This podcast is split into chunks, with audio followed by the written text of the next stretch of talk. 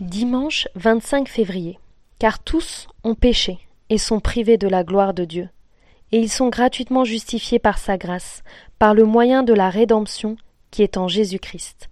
Romains 3, versets 23-24. Étonnante grâce de Dieu. L'homme est esclave par envie de pécher et libre de vouloir pécher ou non. Il est étonnant que l'homme soit à la fois esclave et libre. La simple possibilité de vouloir le bien ou le mal est présente en chaque homme. Depuis la chute d'Adam, il n'a pas été privé de volonté, mais de saine volonté.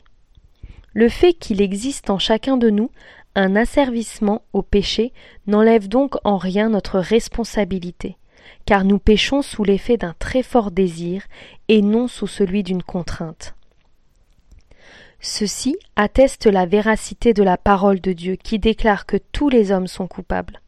En résumé, nous sommes misérables par la servitude et, par la libre volonté, nous sommes de plus inexcusables. L'apôtre Paul confirme que l'homme a la volonté, mais non le pouvoir de faire toujours le bien. C'est pourquoi il annonce ce renversement étonnant.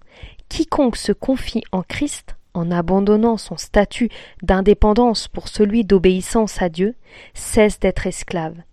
Il est libéré de l'autorité tyrannique du péché. Adam, acceptant l'indépendance que Satan lui proposait, nous a tous conduits à l'esclavage.